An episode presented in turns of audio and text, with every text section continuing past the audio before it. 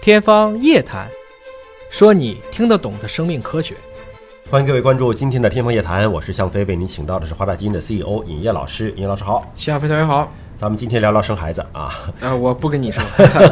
咱俩也生不了呀。 也谁说的哈？这个说说辅助生殖，嗯，因为现在这个生孩子的年龄越来越大了、啊，对这个自己生有时候生不出来了，对怎么办呢？那就是借助外界的方式。对那么辅助生殖，大家第一个想到的可能就是试管婴儿。对，试管婴儿这个星球上的第一位用这种方式生出的孩子，今年已经四十岁了，七八年，对，哎，没错已，经已经四十岁了。那么他是在三十岁的时候，嗯，这个技术的发明者才得诺贝尔奖，是吧？二零一零年，三十二年以后，三十二岁的时候，三十二岁了，三十二岁的时候，一九七八年，就等于是经过了这么多的验证，这个孩子又做了妈妈。对，爱德华就是这个技术的发明者，最开始被骂成恶魔嘛。嗯，三十二年以后，就他的这个第一个接生的一个试管婴儿，居然也变成妈了。嗯，诺贝尔奖那一年他已经走不动了，他没有现场去领，他好在还活着。活啊，着，活久见，这很重要。在诺贝尔奖里，活久见很重要，因为诺贝尔奖奖励的大量的发现都是在当时不被认可的。而试管婴儿四十周岁了。对，在英国伦敦科学博物馆专门做了一个主题展览。嗯，这个展期现在还在，一直到这个一八年的十一月份还在展。主题就是体外受精六百万生命的降生。对它没有用试管婴儿这个技术，就 IVF。对， IVF 实际上是我们常说的试管婴儿，哎，就辅助生殖，但对实际，上正常的翻译应该叫做体外受精。对嗯，in vitro，因为你一说体外受精的话，相对来讲大家就好接受，对就觉得就不过是在体外精卵结合，还是在妈妈体内生出来。嗯，但我们一叫试管婴儿的话，很多人就怀疑说这孩子是在试管里长大的。就昨天其实晚上我正好讲课问了这个问题，至少百分之九十都已经接受了。因为什么是技术？过去异想天开，今天勉为其难，未来习以为常，就是技术。它会随着整个人类对于事物的感知、接受程度、伦理、社会、法律的进步，它会越来越不一样的。六百万现在有六百万人嗯啊，六百万的生命对都是来自于体外受精，对然后放回到妈妈体内。那么我们今天呢，就在试管婴儿技术嗯四十周岁的时候，嗯跟大家聊一聊这个技术的前世今生和嗯它的发展。好，包括结合着英国的伦敦科学博物馆的这样的一个展览。对这个展览有一个预计啊，说预计到二一零零年，八十多年之后，对，说用这种 IVF 技术出生的人口将达到四个亿，嗯将占世界总人口的百分之三点五。嗯，所以这种方式将会越来越普遍的对存在于人们当中，是的，你去各个地方的这种可以做辅助生殖医院去看，那都是满的，需求非常大，非常大。发展也非常快。特别是高龄产妇、二胎放开，其实很多人这个也确实有各种各样的问题，嗯，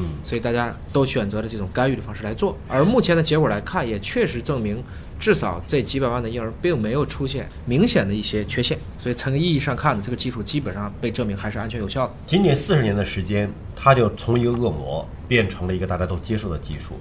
呃，这个展览其实回顾了这个技术刚刚诞生的时候，曾经发生过一些让人现在看起来对啼笑皆非的故事。嗯，比如说有记者假扮清洁工混入医院呐、然后来报道这个事情啊，还有呢。电话里边谎称有炸弹呐、让整个医院被迫疏散呐、啊，还有是有人把这个维克多·弗兰肯斯坦，弗兰肯斯坦实际上是科学怪怪人对吧？对就是把这位科学家比喻成科幻小说当中的科学怪人，对，因为他在拼凑一个人嘛你。就是个坏人，是对吧？那曾经历史上出现过很多这样的一个方式，对啊，但是现在大家习以为常了之后，其实都在期待着说这个技术有没有什么新的发展。这就跟最开始劝说慈禧、光绪不要拍照，因为拍照会摄人魂魄一样，总有一群看起来位高权重，实际上啥也不懂的，在那个地方挡害，用他们过去的认知来代替一个未来的认知。所以你今天掉过头来看，觉得非常愚蠢。当时如果有自媒体，这个事儿都未必做得成。所以这是一个很有意思的实验。但试管婴儿呢，其实大家熟知的一代、二代、三代，其实现在已经开始探讨四代、五代、六代了。咱们先说说一代啊，一代就是四十年前做成功的这一例对，，嗯。它是什么样子的技术？精卵结合嘛，嗯就是把精子卵子混在一起。很多女性卵子正常，但是比如说她先天性的输卵管闭锁，嗯卵子出不来，卵子是正常的，但是排不出来，排不出来，那怎怎么么办办呢呢？哎，只能取卵，取卵之后精卵结合，种植回去，体外受精。这就是最简单的，混在一起就行了。我想想，就是那真的就是放一试管里边，卵细胞放进去，精子放进去，然后晃晃试管，哎，可以这么理解，啊就算是哎，就算是受精了， 就是这个意思，然后再种植回去。我今天还跟一个这个辅助生殖方面的专业人士在聊啊，他说这个精卵结合呀，并不是跑得最快的那一颗精子，那当然，他说是一堆跑得最快的那一批精子，嗯，围绕着卵细胞，，对，卵细胞表层是有一个什么东西的，就是像个薄膜吧，嗯，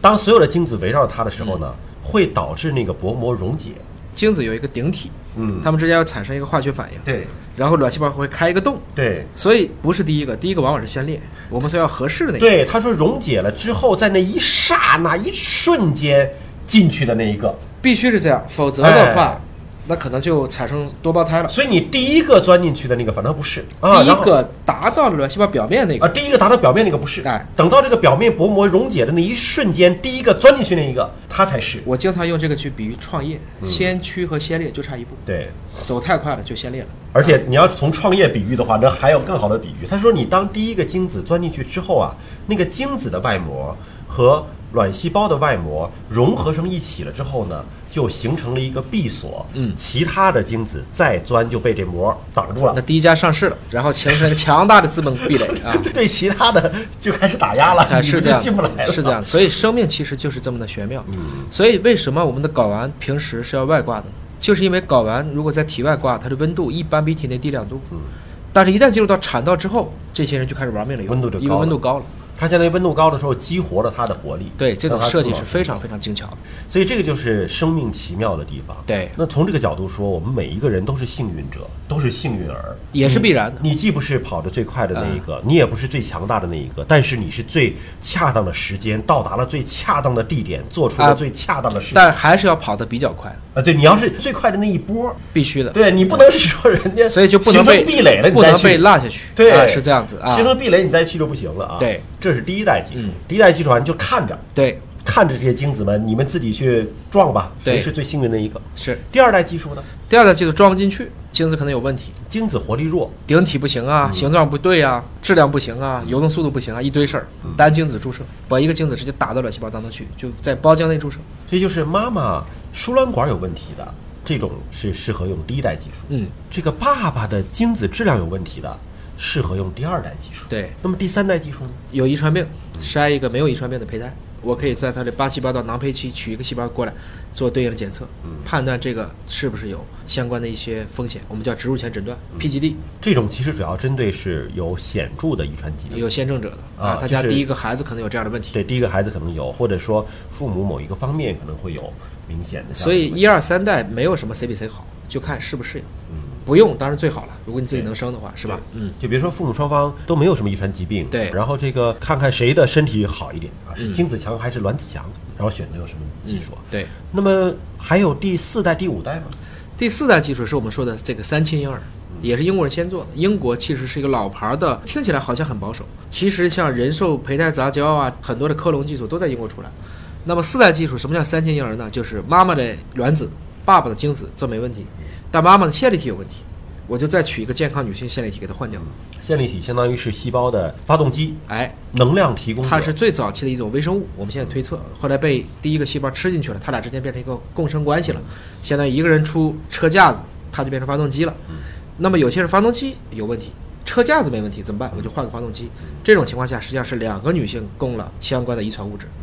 每一个人啊，他这个受精卵细胞当中的所有的这个能量提供器都是来自于母亲对，啊，这个父亲的精子里面是不提供线粒体的。极少的线粒体就只够它游的。我们之前曾经讲过一期节目，叫做《两女一男怎么生孩子》，哎是这个意思啊这个两女一男怎么生孩子，实际上就是一个女性提供的是卵细胞的细胞核里的这个核物质的 DNA，，对，另外一个女性提供的是细胞质里的线粒体的 DNA，对，啊，然后这个爸爸的精子是正常的。三千婴儿是这样子。那出来之后管谁叫妈呢？啊，这个反正就感谢造物主，哈哈做亲子鉴。啊 感定，如果只做线粒体的话，它就是应该管那个线粒体那个叫妈嗯；如果测核 DNA 的话，那可能就应该跟这个叫妈，谢很有意就思是。这这个是在发生疾病的时候，对啊，就你平常没事儿，你啊没有必要搞这么复杂的人际关系，对吧？是。但是在发生线粒体疾病，这个母亲提供不了健康的卵细胞的时候，对，那这是一种方式。哎，第五代呢，第五代是在第三代的基础上派生出来的，就认为我先 PGD，或者有些人没法 PGD，因为他怎么做都是缺陷的，那我就用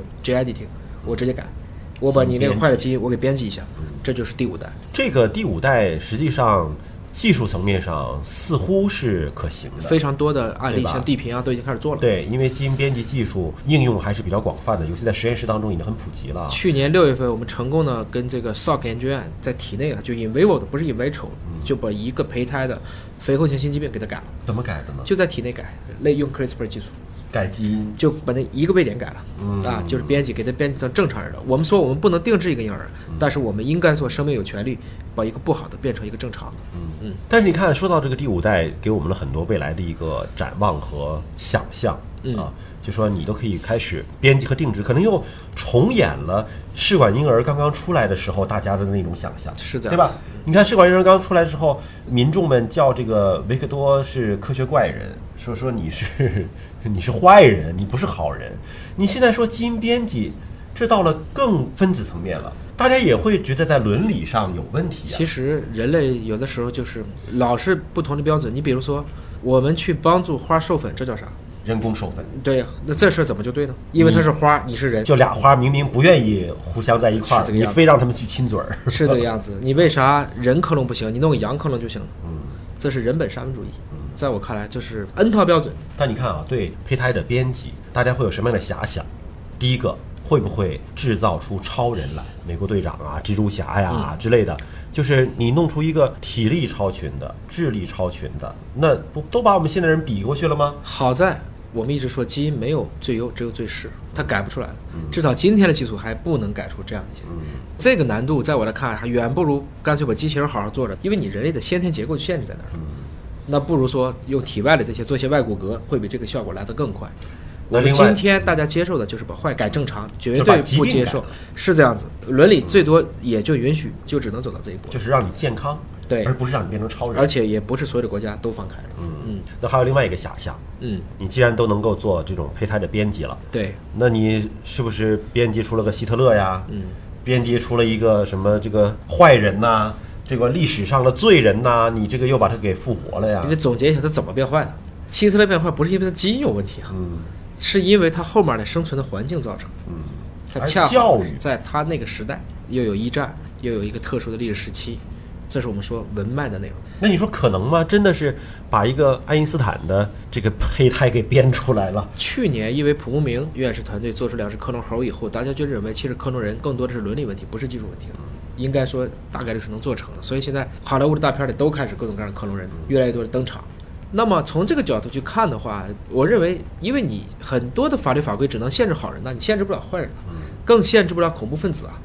从这个意义上讲，这个技术还是要发展的啊，好人也必须掌握这个技术，才可以确保这个技术不要被滥用。好，那么今天是从辅助生殖说开去啊，展望了一些未来的事情。呃，其实我们第一个呢，不需要替古人伤心；第二个呢，也不用替未来人去操心啊，因为未来人有他们的智慧。哎，不念过去，不畏将来。活在当下就好了啊，做好我们现在的每一天的工作，生活好、健康、快乐，可能比什么都重要了。感谢您关注今天的节目，了解更多生命科学的知识，可以关注“尹哥聊基因”的微信公众号。下期节目时间，我们再会。